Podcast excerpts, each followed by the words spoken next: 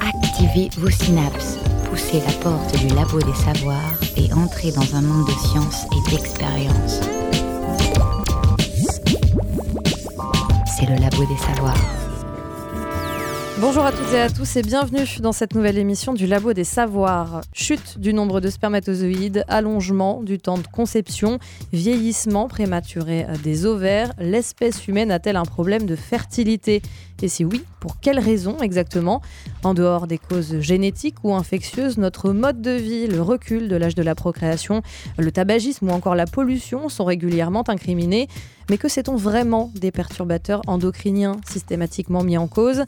Quels moyens pour remédier à cette chute de la fécondité Et surtout, comment penser la reproduction humaine dans un contexte de déclin Ces questions alimentent les débats, aussi bien dans la communauté scientifique qu'auprès du grand public, des médias, du monde industriel et des décideurs politiques. Que les activités humaines, industrielles, agricoles ou même individuelles puissent constituer de graves menaces pour le climat et la biodiversité est un constat désormais largement partagé, mais qu'elles puissent nuire à la capacité des individus de se reproduire suscite de nombreuses inquiétudes et pour cause, symboliquement, il s'agit de la survie de l'espèce. Écoutez la recherche et ses chercheurs au Labo des Savoirs. Avec nous, Miguel Jean, docteur en biologie de la reproduction, responsable du conseil interdisciplinaire d'éthique du CHU de Nantes. Bonjour. Bonjour. À quoi est-ce que fait référence exactement l'infertilité et quelle est la nuance entre infertilité et stérilité? Ah, La différence est importante. Alors, l'infertilité, c'est la difficulté rencontrée par un couple formé d'un homme et d'une femme pour avoir un bébé. Euh, c'est une dimension, on va dire, relative. Une dimension absolue, c'est la stérilité, c'est-à-dire c'est l'impossibilité pour cet homme et cette femme qui veulent un bébé de réaliser leur projet d'enfant. Alors si on veut aller un petit peu plus loin pour distinguer ces deux mots, on peut former l'espoir qu'avec une situation d'infertilité, la médecine puisse apporter des réponses favorables. Dans le cas de la stérilité, c'est plus compliqué. La médecine peut s'inviter dans le projet, mais elle proposera des réponses qui sont parfois compliquées à accepter pour les patients. Je fais référence notamment aux, dons de diamètre. On, y reviendra un petit peu plus tard dans cette émission. Alors, les spermatozoïdes des Occidentaux sont de moins en moins nombreux. En 30 ans, leur nombre a chuté drastiquement, de moitié pour ainsi dire. C'est ce que nous indique en tout cas un panel de 185 études menées entre 1973 et 2011 en Amérique du Nord, en Australie, en Europe et en Nouvelle-Zélande. Panel repassé au crible par une équipe de chercheurs euh, de recherche internationale l'année dernière, en 2017. Alors pourquoi cette baisse du nombre de spermatozoïdes? Alors la fertilité, c'est comme la santé, c'est une chose extrêmement fragile.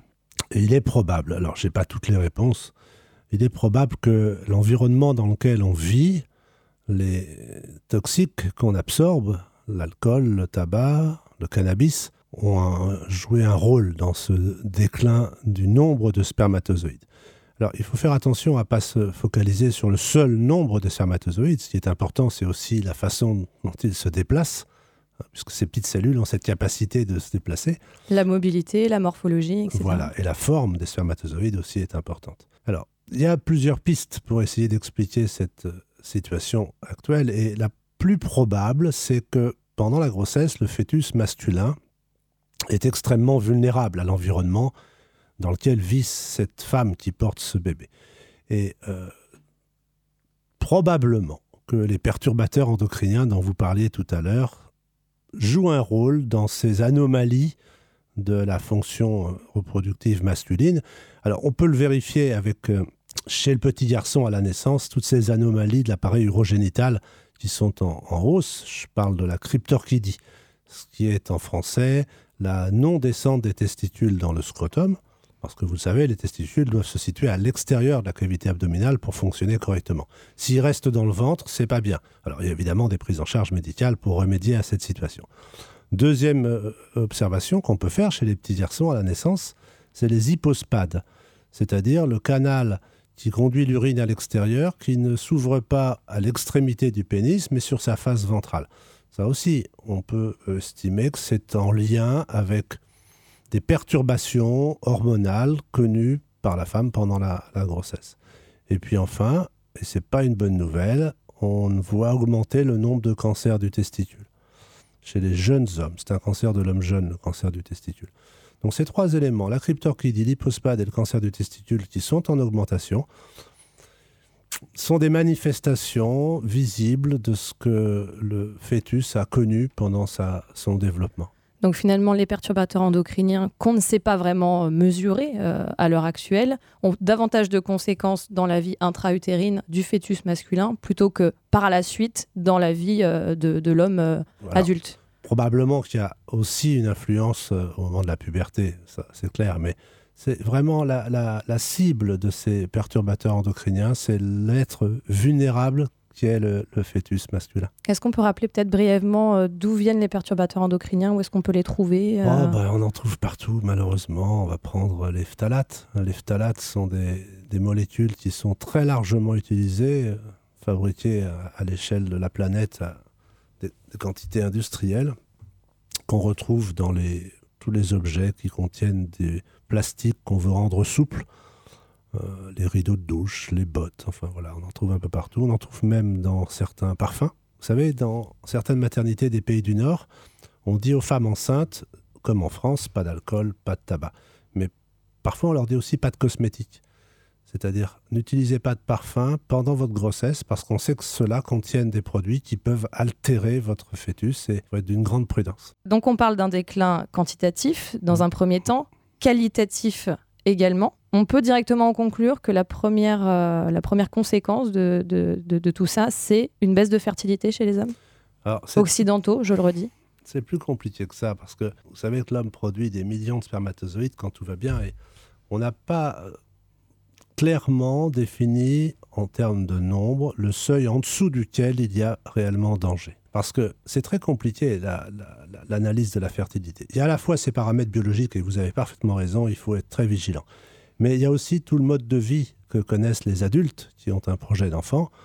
Et on a évoqué parmi les facteurs de risque d'infertilité, euh, certes les perturbateurs endocriniens, mais il y a aussi euh, ce, ce, que je disais tout à l'heure, ce qu'on boit, ce qu'on fume, qui vient altérer la santé déjà et la fertilité ensuite. Et puis un facteur qu'on sous-estime largement, c'est l'âge. Est-ce que ce déclin spermatique, il est constaté partout? Les études que vous rapportez concernent les pays occidentaux, mmh. c'est-à-dire ceux qui ont les capacités, les moyens, les idées de mener ce type d'investigation. J'ai pas de réponse pour des pays plus fragiles sur le plan social ou politique qui n'ont pas la chance de pouvoir mener ces études. On peut absolument pas euh, se baser là-dessus pour dire que le monde entier a un problème de stérilité. Ça serait un peu hasardeux. En tout cas, je ne vais pas me risquer de faire euh, d'extrapoler ces études à, l'échelle de la planète, mhm. mais il y a quand même probablement une vigilance à avoir partout euh, concernant cette fertilité qui est encore une fois, extrêmement fragile. Est-ce que c'est possible de stopper finalement la dégradation de la quantité et de la qualité du sperme dans nos pays? Ou est-ce que c'est un mouvement irréversible? On, interroge là les grandes questions de la société aujourd'hui euh, en lien avec l'écologie.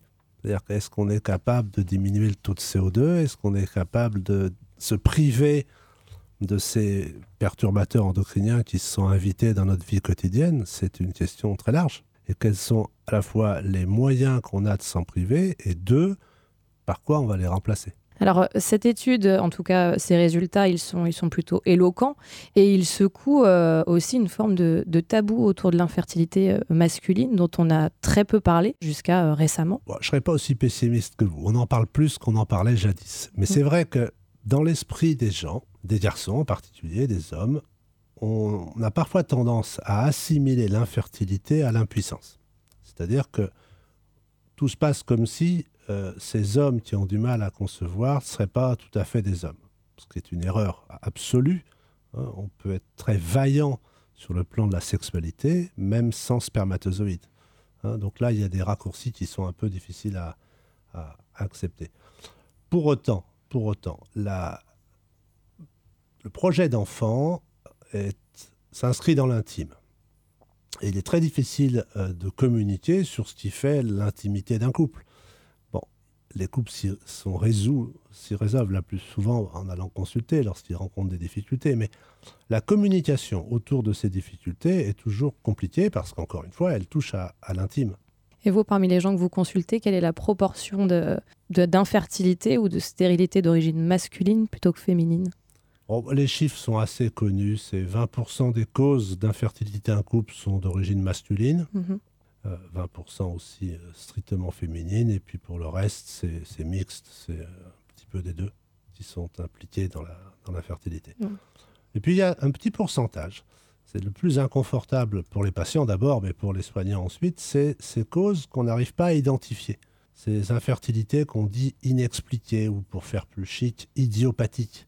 C'est environ 10% des situations pour lesquelles, à, à l'issue des bilans, on est incapable de dire quelle est la cause de cette infertilité.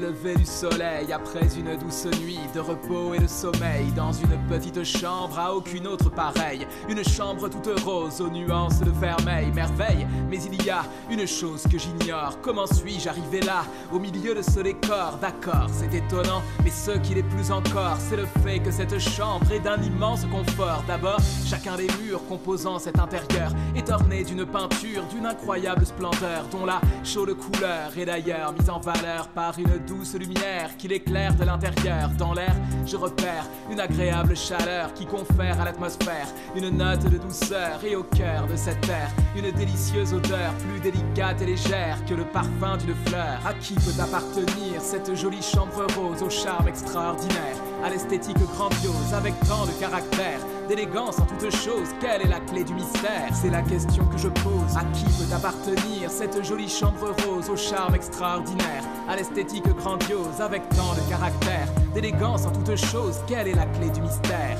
De la chambre rose. La couche est composée de quelques draps sur mesure que l'on a superposés à de chaudes couvertures et que l'on a disposé sous une grande tenture comme pour se reposer dans de la haute couture. Les parures qui l'entourent constituent comme une housse qui la protège du jour et de la moindre secousse et tout cela concourt à la rendre vraiment douce, plus douce que du velours, de la soie ou de la mousse. C'est tout ce que j'entends au sein même de ces murs. C'est un silence envoûtant qui paraît de bon augure. Pourtant, de temps en temps, une voix légère et pure vient résonner un instant de l'autre côté des murs. Bien sûr, je ne sais pas d'où émane ce murmure, mais cette présence-là me séduit et me rassure. Et je sens au fond de moi mon cœur battre à toute allure pour son timbre délicat, d'une beauté sans mesure. À qui peut appartenir cette jolie chambre rose au charme extraordinaire, à l'esthétique grandiose avec tant de caractère, d'élégance en toutes choses. Quelle est la clé du mystère? C'est la question que je pose. À qui peut appartenir cette jolie chambre rose au charme extraordinaire,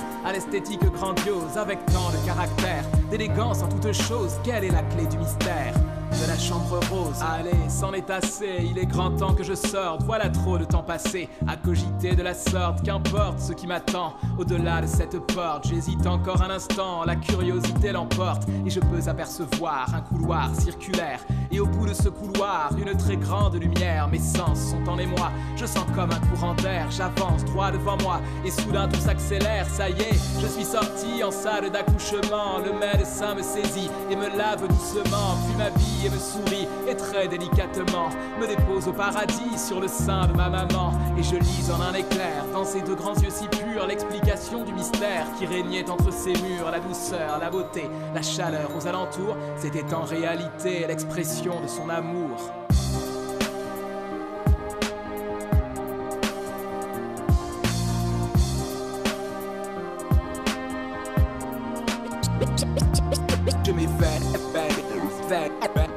Je m'éveille aujourd'hui, juillet, je m'éveille, je m'éveille aujourd'hui.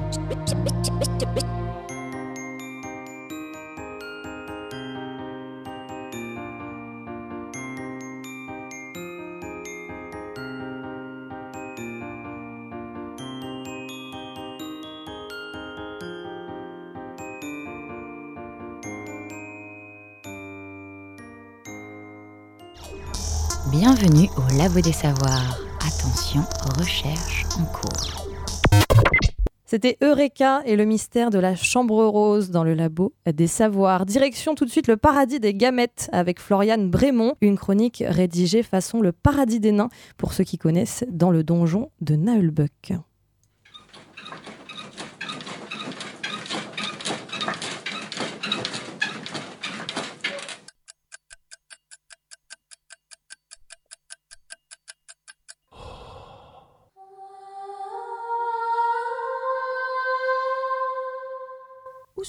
Au paradis des victimes de la reproduction. Bienvenue au site. Ça veut dire que je suis morte En effet. Mais qu'est-ce que je fous ici? Ah, vous voici, spermatozoïdes. Nous vous attendions. C'est sympa comme endroit. Ah, Tu parles, ça fait des heures que je me casse le flagelle à essayer de te rejoindre, et mademoiselle se payait du bon temps au paradis. Oh, ça va, la ramène pas. hein. Je viens aussi d'arriver, je t'ai attendu, figure-toi. Mais bon, vu ton apparence, je crois que t'avais aucune chance d'arriver au rendez-vous. Quoi? Qu'est-ce qu'il y a là, mon apparence? Bah, ton flagelle est trop court et il bouge à peine, sans compter que ta tête a une forme trop bizarre. Niveau motilité, t'as pas le niveau. Ouais, bah c'est ça, critique tant que tu veux, en attendant, le glaire cervical m'a laissé passer, moi au moins. Gamète, je vous en prie, calmez-vous et suivez-moi. Je vous emmène visiter le paradis. Y a quoi à faire ici? Eh bien, vous êtes là pour partager les causes de votre échec et donc de votre mort.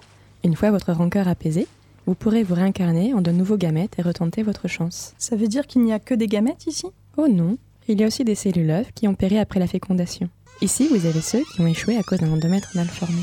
Ah oui, euh, j'en ai vu en passant, c'est l'espèce de mousse qui tapisse l'utérus. J'en ai entendu parler. Il paraît qu'il faut s'y nicher après la fécondation pour continuer de vivre et d'évoluer.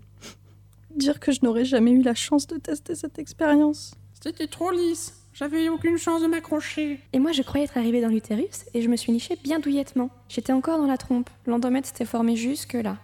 Ouais, bah eux au moins ils ont atteint le stade d'œuf. Bien, continuons. Là, vous avez ceux qui n'ont pas pu se déplacer à cause de passages impossibles à franchir. On voulait se rejoindre, mais la trompe de Fallope était bouchée et nous séparait. Ah, nous, les canaux, ils étaient obstrués, hein On est resté coincés dans notre testicule. Oh, les pauvres. Passons à la suite. Derrière cette porte, vous avez les cellules œufs qui n'ont pas pu continuer à se développer. Vous m'excuserez si je ne vous ouvre pas pour vous montrer, ils sont un peu plus déprimants encore que les autres. On peut mourir même après avoir réussi la fécondation. En effet, si le système est malade, si les hormones sont déréglées, si le sujet humain n'est pas en état psychologique, il y a des dizaines de raisons. Tu m'étonnes qu'il soit déprimant, se casser le flagelle à remonter l'utérus puis la trompe, fusionner avec un ovocyte, redescendre la trompe jusqu'à l'utérus pour rejoindre l'endomètre, s'y nicher et crever quand même après tous ces efforts. La nature peut être vraiment cruelle parfois. Et cette salle, c'est pour qui? Bah, y a personne. C'est normal. Cet espace est dédié aux gamètes qui n'ont même pas eu la chance d'exister. Parfois, les gonades ne produisent pas de gamètes finis. Ça sert à rien ici. Au contraire, ce lieu contribue à consoler chacun de ceux qui y passent en leur rappelant qu'eux au moins ont existé. Moi je m'en bats les gonades. Tout ce qui m'intéresse, c'est de devenir un œuf, puis de grandir assez pour recréer des spermatozoïdes qui donneront à leur tour des petits spermatozoïdes. Ou des petits ovocytes. Non, c'est nul les ovocytes. Ouais, bah quand on voit ta tête, je préfère nettement être un ovocyte. Ouais, qu'on n'a pas trois parties distinctes pour nous constituer et qu'on ressemble à une vague boule, on la ferme. Ah, les spermatozoïdes et leur complexe de supériorité. Moi, j'ai un morceau en plus et pas toi, gna gna gna. Je vous en prie, calmez-vous, gamètes. Derrière cette porte, vous avez les spermatozoïdes qui avaient toutes leurs chances de réussir, mais qui ont perdu à la course. Ils sont à la fois prétentieux et jaloux. Celle juste à côté vous concerne. Dans cette dernière salle, nous avons regroupé plusieurs situations qui souvent sont liées l'une à l'autre. Vous avez tous ceux dont la glaire cervicale a empêché le passage par le col de l'utérus, ainsi que les gamètes mal formées. La glaire, elle a dit que j'étais trop moche et elle m'a pris dans ses filets. La mienne était déréglée et a empêché tous les spermatozoïdes de me rejoindre. Elle disait que c'était pas à elle de décider, mais aux hormones. J'arrivais pas à avancer. Elle a même pas voulu nous filer de l'énergie, cette radine. Quand je vous disais que c'était un vrai cerbère, y a personne pour lui interdire de faire du délit de faciès Mes camarades ont peut-être une sale gueule, mais leur matériel génétique est excellent au moins. Ok, donc c'est ici qu'on abandonne la sale tête Vous avez une salle pour les gamètes qui ont échoué parce qu'ils n'avaient pas de candidat potable en face? Oui, mais vous, c'est ici qu'est votre place. Comment ça? C'est ce loser qui est mal formé, pas moi? En fait, vous aussi, vous n'étiez pas un ovocyte viable. Parfois, l'infécondité vient à la fois du parti mâle et du parti femelle. Ah mais quelle violence, l'ange Même moi, j'avais pas osé la briser dans son déni. C'était un acte nécessaire pour qu'elle passe enfin au travail de rémission avant de retenter sa chance. La reproduction, c'est une question de chance, non? Complètement. Bah oui, quand on voit que sur les millions de spermatozoïdes déposés dans la cavité vaginale, un seul réussira, comme on vient de l'entendre, à, à- à farci- à- à passer les étapes de ce, de ce parcours du combattant, oui, oui, oui, c'est une vraie chance. On vient de visiter un petit peu le, donc le, le paradis des, des Mhm. gamètes victimes de la reproduction. Il y en a donc finalement beaucoup plus que de gamètes euh, victorieuses, ça on l'a Ouais. bien saisi. C'est peut-être aussi le moment de, de préciser que finalement, et de façon euh, très naturelle, une partie non négligeable euh, des conceptions débouche sur une fausse couche spontanée. Ah, mais bien sûr. Et puis les choses se- sont compliquées parce que euh, la fécondation n'est pas, pas garantie même lorsqu'il y a le rapport sexuel. lorsque la fécondation a lieu, c'est-à-dire lorsque fusionne un spermatozoïde et l'ovocyte, l'embryon qui en est issu ne se développe pas toujours. Et même quand il le fait, même quand on vient de l'entendre, il arrive à, gagner euh, la matrice, c'est-à-dire l'utérus, à s'implanter dans l'endomètre, et bien même là, euh, la grossesse n'est pas assurée. Il y a des accidents de parcours et c'est terrible, c'est terrible parce que, notamment lorsque la médecine vient au secours de ses patients et qu'ils savent à quel moment a eu lieu la fécondation dans l'éprouvette et qu'on dépose dans l'utérus un embryon formé à l'extérieur, même là, même là, la, grossesse n'est pas garantie. C'est très compliqué. Et ce que vous rappeliez, c'est que la fausse couche, évidemment, fait partie de l'histoire de la grossesse. Et ces fausses couches précoces du premier trimestre, euh, c'est un quart des grossesses. Euh, et ce chiffre augmente avec l'âge. Donc c'est très compliqué. C'est pour ça que le mot chance est bien adapté, oui. Est-ce que euh, parmi les indicateurs de cette, euh, de cette baisse de, fertilité dans, dans, nos pays occidentaux, euh, il n'y a pas aussi le temps écoulé entre la volonté de, de, concevoir et le moment de la conception effective? Plus le projet de grossesse est, est retardé, plus on risque d'être confronté à des difficultés. Il ne faut pas non plus dire que passé 40 ans, il est impossible d'avoir un bébé, ça serait une erreur. Mais de rappeler qu'après 40 ans, les choses peuvent être très compliquées est une réalité. Et c'est lié, ce que je disais tout à l'heure, au fait que la fertilité féminine diminue avec l'âge. Pour autant, il ne faut pas rentrer dans une espèce d'injonction qui serait de dire aux femmes faites les enfants très tôt pour ne pas être confrontées à ces difficultés. Euh, on voit reculer l'âge de la première grossesse en France et dans les pays occidentaux. Aujourd'hui, la première grossesse est en moyenne autour de 30 ans. Pour des tas de raisons parce que les, filles font des études, parce qu'elles euh, cherchent à obtenir une stabilité euh, professionnelle avant de se lancer dans ce projet. Et puis aussi, il faut quand même le rappeler, elles ont euh, aujourd'hui envie de trouver le futur bon papa. Et tous ces événements font que les femmes, mais encore une fois, il n'y a pas de jugement dans ce que je dis, attendent avant de réaliser leur projet d'enfant. Le problème, c'est que les ovaires n'ont pas été informés de ces évolutions sociétales et qu'ils sont toujours à vouloir prendre leur retraite euh, au même âge. Notre biologie évolue pas aussi vite que nos mentalités. Eh ben non. Il y a quelque chose de plus lent que nos mentalités. Donc, quand on parle de l'âge, donc est-ce qu'on peut, est-ce qu'on peut dire que finalement, donc ce recul de l'âge de la procréation a quelque chose à voir dans la baisse de fertilité globale? Probablement. C'est pas le seul facteur, mais c'est un facteur important. On va rappeler quand même, parce que c'est l'occasion de le faire, que le tabagisme est un facteur euh, très très très très délétère sur la fertilité. Hein, le tabagisme des hommes, mais aussi celui des femmes, que les ovaires sont extrêmement sensibles au tabac, et que le premier conseil à donner aux jeunes femmes qui désirent un bébé et qui rencontrent quelques difficultés euh, pour réaliser leur projet, c'est d'arrêter le tabac. Oui, parce que finalement, aujourd'hui, les femmes, elles boivent, elles fument autant si ce n'est presque autant euh, que les hommes. Alors on imagine que comme pour les hommes, c'est ce qu'on évoquait tout à l'heure, ce mode de vie a un impact direct sur leur capacité à se reproduire et ce que vous nous dites finalement, c'est que le tabagisme, c'est ce qu'il y a de pire. Ah bah c'est l'ennemi numéro un pour la fertilité féminine avec l'âge. Hein. Si on devait faire un, hit parade, un top 10 euh, des facteurs de risque d'infertilité féminine, c'est l'âge, le tabac. On pourrait ajouter quand même, pour être complet, les, variations de poids. Trop ou pas assez. Ça, ça impacte le système hormonal et ça, constitue un facteur de risque important d'infertilité. Alors, on ne peut pas dire aux femmes, écoutez, il faut que vous fassiez vos enfants de bonheur, que vous arrêtiez le tabac et que vous fassiez un régime. C'est, je trouve ça euh, extrêmement cruel comme façon de faire. Il faut accompagner, informer. Les femmes sont capables toutes seules de comprendre quand on leur explique. C'est-à-dire si le message que je suis en train de faire passer en ce moment est compris, euh, pas besoin d'avoir des injonctions pour leur euh, expliquer ce qu'elles doivent faire. Toutes seules, elles comprendront très bien où se trouve la, bonne réponse. Très concrètement, est-ce que euh, vous constatez réellement une augmentation des consultations liées à des problèmes de, fertilité? Tous les confrères qui sont dans la, dans la médecine de la procréation le mesurent. On voit arriver de plus en plus dans les salles d'attente des jeunes femmes, hein, des jeunes femmes, c'est 30-35, qui ont des statuts ovariens, c'est-à-dire des, profils hormonaux, des fonctionnements ovariens tout à fait désastreux pour leur âge. Et ces femmes à qui, euh, à l'issue des bilans, euh, il faut annoncer que les ovaires sont fatigués, euh, rencontrent des difficultés pour travailler, euh, bah, c'est la catastrophe parce que d'abord, c'était pas prévu, ça ne se voit pas. Et puis surtout, c'est que la médecine est incapable de restaurer une fonction ovarienne défaillante. Les, les petites filles, elles ont constitué leur stock d'ovocytes ou d'ovules pendant qu'elles étaient dans le ventre de leur maman. À la différence des garçons qui commencent à produire leurs spermatozoïdes à la puberté.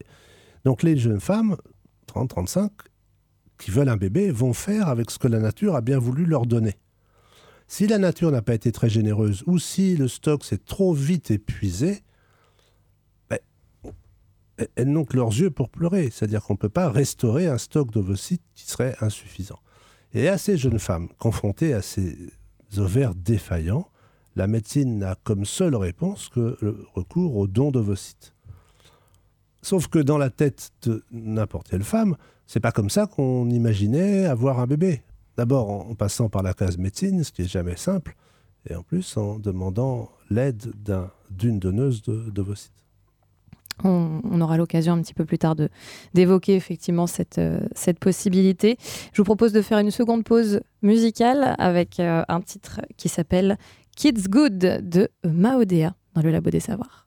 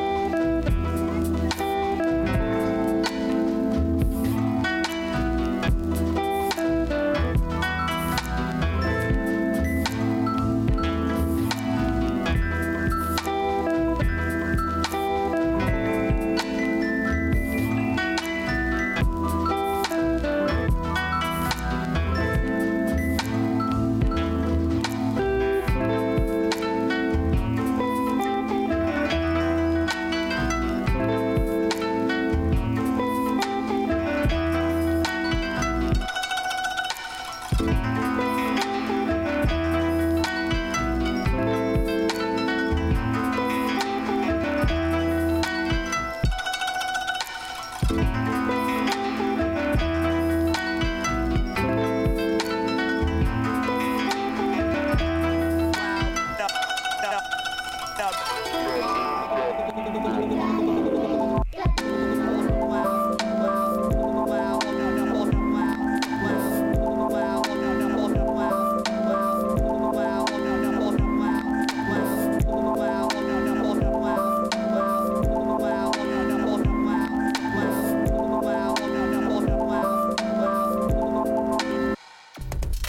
La science dans tous ses états au Labo des Savoirs.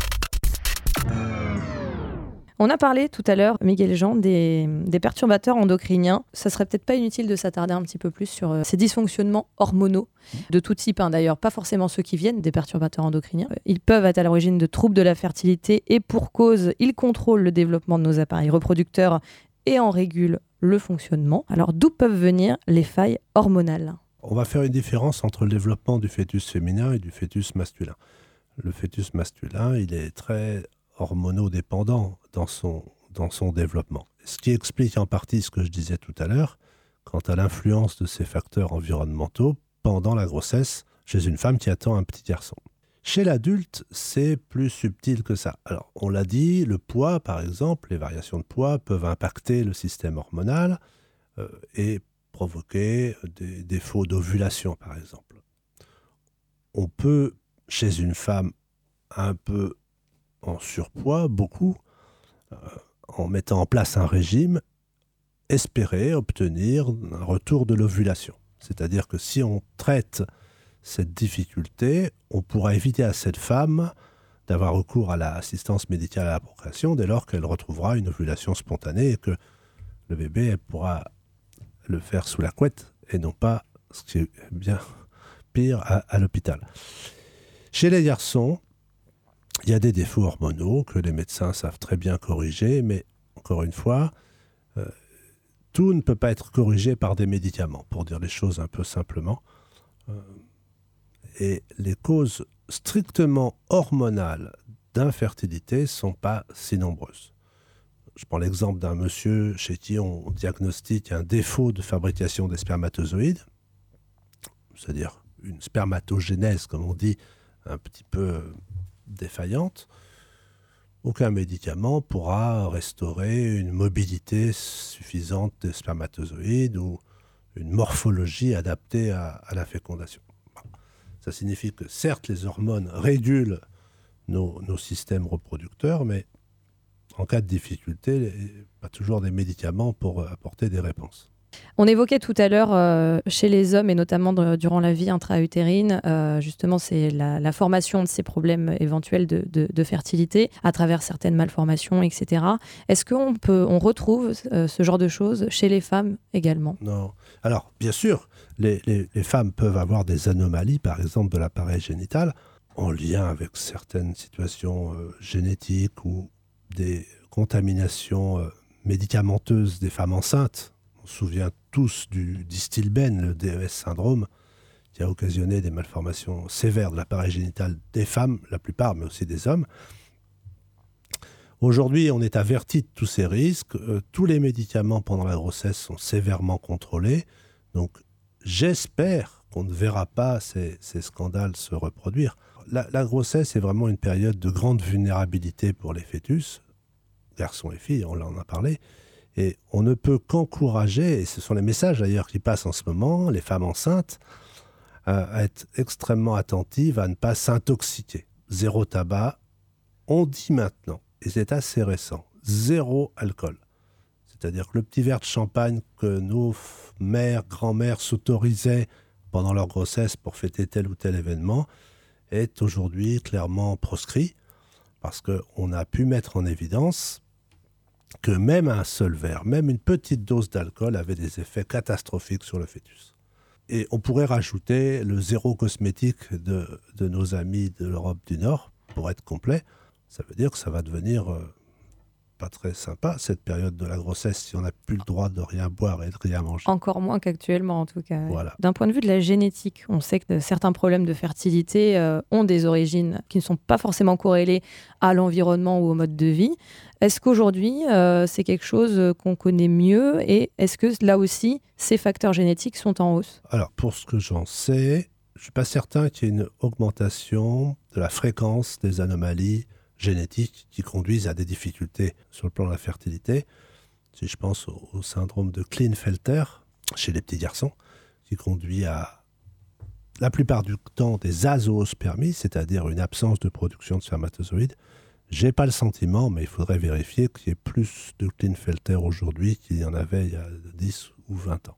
Ce sont des anomalies qui, fort heureusement, sont rares, mais qui, lorsqu'elles surviennent, expose évidemment les, hommes qui sont touchés à, des difficultés. Globalement, on, l'a évoqué donc euh, depuis le début de cette émission, euh, on est tous et toutes moins fertiles qu'avant. Est-ce que la fécondité dans nos pays occidentalisés est en danger? Est-ce qu'on peut vraiment parler de, danger?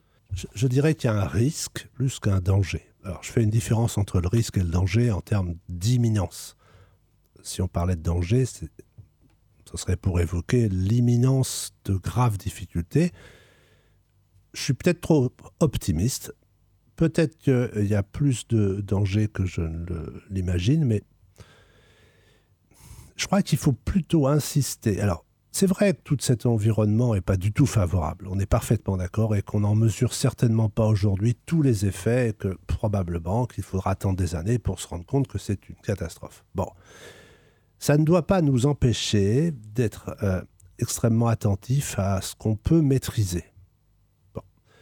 Il y a ce qu'on ne peut pas maîtriser. Hein. On voit bien les difficultés rencontrées par les pays pour s'entendre sur la protection de la planète, etc. Ce que nous, à l'échelle individuelle, on peut maîtriser, c'est ce qu'on consomme ou ce qu'on ne consomme pas. C'est le sport qu'on fait ou qu'on ne fait pas. Le tabac, clairement, c'est pas bon j'ai, moi, la capacité de m'interdire le tabac. je ne peux pas agir sur le taux de CO2 dans l'air, mais je peux agir sur ce que... La même chose pour l'alcool, la même chose pour, le cannabis, la même chose pour ce que je mange. Et ben, tout ce qui va être favorable à une meilleure santé sera favorable à la fertilité dans ce contexte de baisse de fécondité euh, dans nos pays occidentaux. Heureusement, la médecine, et vous êtes bien placé pour le savoir, euh, Miguel Jean, a depuis longtemps planché sur la question. Corentin Lacroix nous explique quelques méthodes d'assistance médicale à la procréation. Pour faire un bébé, la recette n'est pas bien compliquée. Il faut un spermatozoïde, un ovocyte et attendre 9 mois. Sur le papier, c'est simple. Mais comme on l'a dit avant, beaucoup de couples consultent car ils ont des difficultés à avoir un enfant. Depuis 50 ans, la médecine essaye de développer des moyens pour aider ces couples. C'est ce qu'on appelle l'aide médicale à la procréation, l'AMP ou PMA. Et de nos jours, une naissance sur 50 est concernée par la PMA. Il y a plusieurs techniques selon les difficultés rencontrées. Vous branchez le fil rouge sur le bouton rouge, le fil vert sur le bouton vert, vous appuyez et plaf Bon, compris. Premier cas, les spermatozoïdes n'arrivent pas à atteindre l'utérus. Il peut y avoir plusieurs raisons à ça. Soit les spermatozoïdes ne sont pas assez nombreux ou pas assez mobiles, soit ils rencontrent un obstacle sur leur parcours. Pour pallier à ce problème, on prélève des spermatozoïdes qu'on va déposer directement dans l'utérus. C'est ce qu'on appelle l'insémination intra-utérine. Alors on fait pas ça n'importe comment, on se débrouille pour le faire au moment où l'ovocyte sort de l'ovaire, pour que les deux se rencontrent dans l'utérus. Je n'ai pas changé d'adresse. Deuxième cas, l'ovocyte n'arrive pas à atteindre l'utérus. Là encore, il peut y avoir plusieurs raisons. Soit l'ovocyte ne parvient pas à sortir de l'ovaire, soit il y a un obstacle sur son passage, et notamment à l'intérieur des trompes de Fallope. Pour pallier à ce problème, on prélève un ovocyte et des spermatozoïdes qu'on fait se rencontrer en laboratoire, donc en dehors du corps humain. Une fois l'ovocyte fécondé, les deux ADN se combinent et la cellule commence à se diviser pour former un embryon. C'est la fécondation in vitro, la FIV.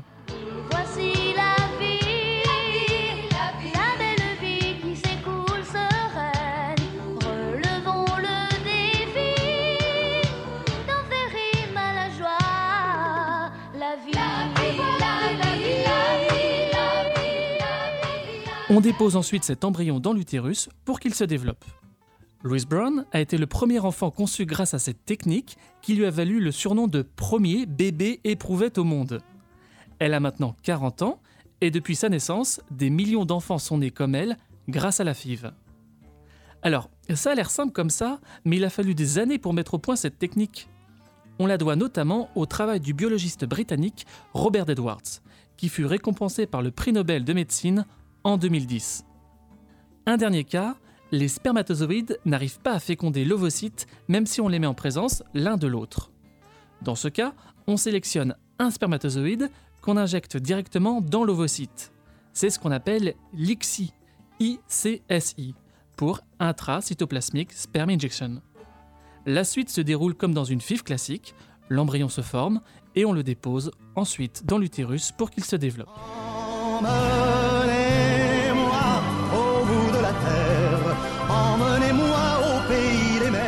L'insémination intra-utérine, la FIV ou la FIV avec ICSI, voici trois techniques de PMA.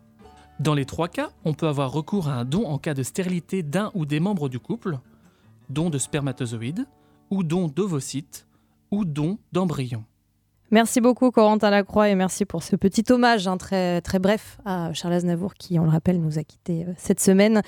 Alors euh, Miguel Jean, une naissance sur 50 est euh, concernée par la PMA. Finalement, c'est c'est quasiment banalisé. Alors, c'est pas, c'est certainement pas banalisé pour les couples qui sont obligés d'avoir recours à la médecine pour, euh, pour avoir leur bébé.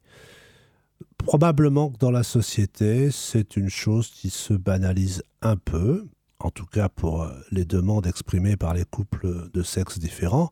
Les débats citoyens organisés pour les États généraux de la bioéthique cette année, en 2018, que j'ai organisé dans la région, ont montré que si cette demande hétérosexuelle était acceptée par la société, les demandes de femmes seules ou de couples de femmes restent encore euh, perçues avec euh, certaines différences parmi nos concitoyens. On parle d'aide médicale à la, procréation. Là, vous venez d'évoquer effectivement des, questionnements d'ordre sociétaux. Il y a euh, quand même quelque chose qu'on a commencé à évoquer tout à l'heure et qui, et qui l'a fait appel probablement à beaucoup plus de psychologie. C'est le, le, don qu'a également évoqué euh, Corentin à la fin de sa chronique. Et typiquement, c'est encore une autre étape dans, l'aide médicale à la procréation. Alors, c'est certainement sur le plan médical une autre étape, mais c'est surtout une autre étape dans la construction du projet du couple. Qu'il s'agisse d'ailleurs de dons d'ovocytes ou de dons de spermatozoïdes, selon qui est concerné par l'infertilité. Euh, quand on a un projet d'enfant au sein d'un couple, on imagine réaliser ce projet avec euh, comme point de départ la couette et euh, la médecine n'intervenant qu'au moment de l'accouchement. Quand la médecine s'invite dans ce projet très tôt, au moment même de la conception, c'est déjà une, vraie, difficulté pour les patients. quand en plus il faut inviter un tiers donneur, soit de spermatozoïdes, soit d'ovocytes, dans ce projet. C'est une autre étape. Et celle-là, elle est compliquée parce que ça revient à accepter l'idée que cet enfant qui va être conçu, grâce à l'aide de la médecine, sera porteur pour moitié de gènes qui viennent d'une personne qu'on ne connaîtra pas. Alors, je fais une différence entre le don de spermatozoïdes et le don d'ovocytes dans la mesure où, pour la femme, même si elle a recours au don d'ovocytes, elle portera l'embryon conçu avec cet ovocyte donné par une autre personne. Et son corps s'invitera dans la création de ce nouvel individu. Elle en accouchera de ce bébé, donc elle sera active. C'est un peu différent tout de même quand il s'agit d'un don de spermatozoïdes, puisque le monsieur va déléguer cette compétence à un tiers. Je comprends très bien les difficultés, les réticences, les questionnements que ça soulève chez les patients à qui on annonce que faute de diamètre, ils vont peut-être avoir recours aux dons soit de spermatozoïdes, soit d'ovocytes. Je comprends très bien que ça soit pas simple, qu'on n'ait pas vu les choses comme ça, qu'on s'y soit pas préparé et que pour accepter cette intrusion dans le projet, il faille du temps. Et le problème, c'est que ce temps c'est vraiment une chose qui est très importante à prendre en compte parce que souvent on ne l'a pas. Est-ce que justement ces inquiétudes, ces réticences, qui plus est dans un contexte de don de gamètes, est-ce que ça met pas à mal finalement le processus euh, de FIV ou de FIV avec ICSI Si, si c'est un temps qui est nécessaire pour la réflexion du couple, c'est pas du temps perdu. C'est vrai que le temps est précieux en matière de reproduction et que c'est une dimension qui est assez souvent sous-estimé par les patients. Malgré tout, si c'est ce temps qui est nécessaire pour euh, décider soit d'y aller, soit de ne pas y aller, c'est un temps absolument indispensable. Tout à l'heure, vous disiez, euh, tout dépend qui est à l'origine qui est à l'origine de l'infertilité. Et il y a des fois où ce sont les deux. Il y a des infertilités partagées. Mixtes, tout à fait. Un petit défaut de l'un plus un petit défaut de l'autre ben, les défauts s'ajoutent et rendent compliqué le, projet d'enfant. La difficulté, quand on arrive à identifier une cause, c'est le risque de culpabilisation, de culpabilité qui va naître chez celui ou celle qui est à l'origine de difficultés du couple. Et il faut rappeler que c'est que c'est pas la faute de quelqu'un. On ne décide pas d'être infertile, on ne décide pas d'avoir des ovocytes défaillants ou des spermatozoïdes un petit peu paresseux. On, le subit. donc, ce qui est important au sein du couple, c'est de garder cette euh, dimension de un, c'est pas la faute de l'un ou de l'autre. Deux, on va collectivement, ensemble, c'est un travail d'équipe, d'une équipe embarquée dans la même galère, essayer de trouver une réponse qui corresponde au projet. Est-ce qu'il n'y a pas parfois euh, des inquiétudes prématurées? Si un couple estime que le bébé n'arrive pas assez vite. Euh, c'est quoi pas assez vite d'ailleurs? C'est quoi la moyenne? En combien de temps on doit réussir à concevoir avant de s'inquiéter? Alors, il y a deux réponses. Euh, il y a une réponse qu'on pourrait qualifier de biologique et puis il y a une réponse individuelle. Tous les couples n'ont pas le même niveau d'impatience une femme pourra trouver que c'est trop long d'avoir à attendre euh, trois mois pour que la grossesse démarre, une fois que la contraception a été arrêtée. Puis une autre femme estimera que trois mois, finalement, c'est pas si long. Enfin voilà, on a chacun euh, une vision un peu singulière de ce qui est une urgence ou pas. Sur le plan de la réponse biologique, physiologique, on peut estimer que chez un couple jeune, 25-30 ans, 4-6 mois, euh, pour que le bébé, pour que la grossesse démarre, c'est pas, pas tout à fait surprenant. Dès lors que la sexualité est adaptée au projet. Il y, a une règle simple, que tout le monde connaît. Plus on a de rapports sexuels sans contraception, plus on a de chances de voir la grossesse arriver. Mais l'inverse est vrai. Un rapport sexuel tous les mois augmentera le temps euh, de survenue de la grossesse, si tant est qu'elle peut arriver. Même si le rapport sexuel a lieu pendant la bonne période, c'est-à-dire la période de fécondité Et La période de fécondité, elle n'est pas forcément toujours bien connue. Dès lors qu'on connaît le jour de l'ovulation, la période la plus féconde, ce sont les deux jours qui précèdent ce jour de l'ovulation. Le problème, c'est que l'ovulation, on ne sait pas parfaitement quel jour elle va intervenir, ou si on le sait, c'est une fois qu'elle a eu lieu cette ovulation. Donc c'est un peu tard pour se dire, voilà. Et puis je suis toujours un peu attentif à ces euh, sexualités calées sur des calendriers menstruels. C'est-à-dire, si on commence à faire des petites croix sur le calendrier pour savoir les jours où il faut faire des câlins, ça va un peu nuire à la spontanéité de cette complicité conjugale. En tout cas, c'est peut-être euh, c'est important finalement de répéter qu'effectivement, il faut faire l'amour pour, euh, pour avoir des enfants. Ouais, c'est pas mal. Alors, si on va dans cette direction, le problème, c'est que lorsque le bébé n'arrive pas, et on parlait tout à l'heure d'impatience, lorsque le bébé n'arrive pas, chez certains couples, ça se traduit par une altération de la sexualité. Si au bout d'un an de sexualité sans contraception, le bébé n'est pas là, chez certains couples, ça va altérer à ce point la sexualité que les rapports sexuels vont s'espacer.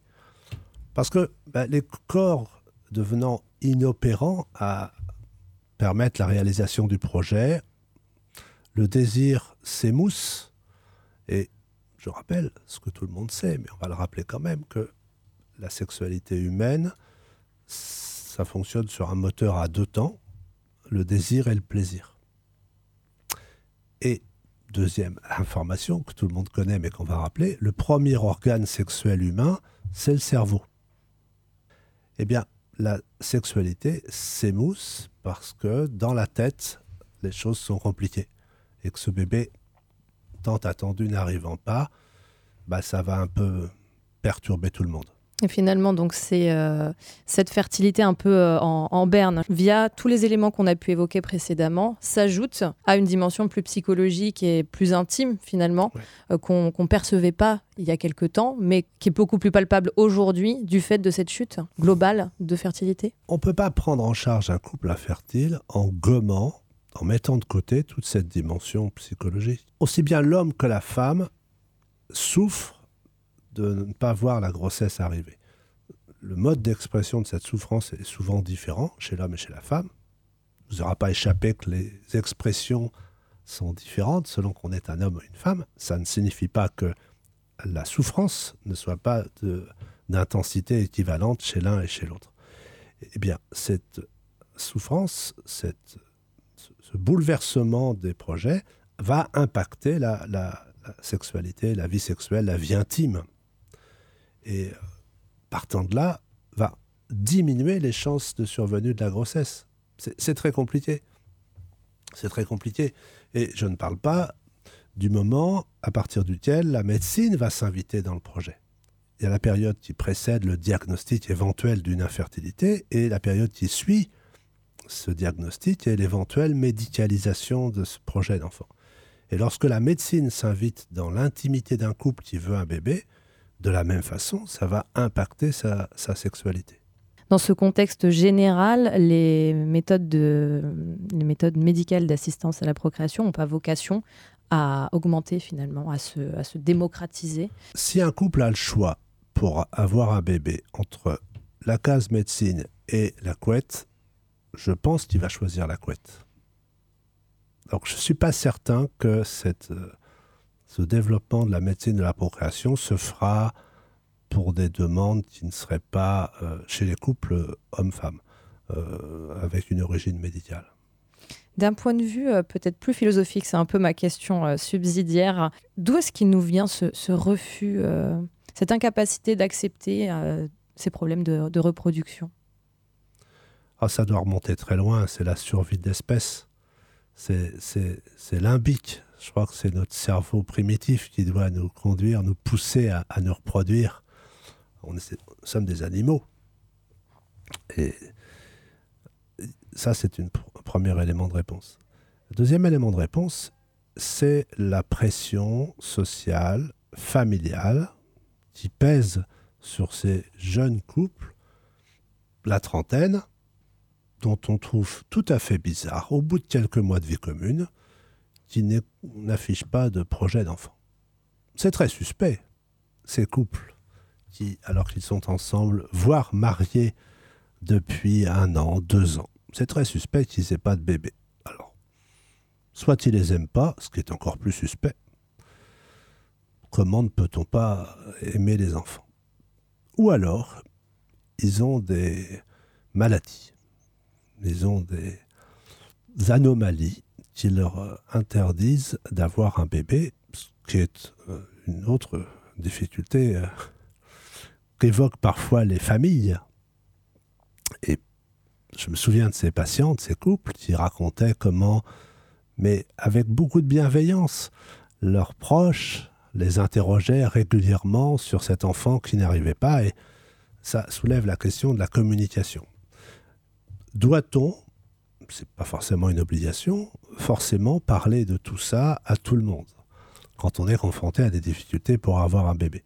Ça, c'est une vraie question que se posent souvent les patients, les couples. Est-ce qu'on en parle? Et si on en parle, à qui le dit-on? Si on le dit, que dit-on?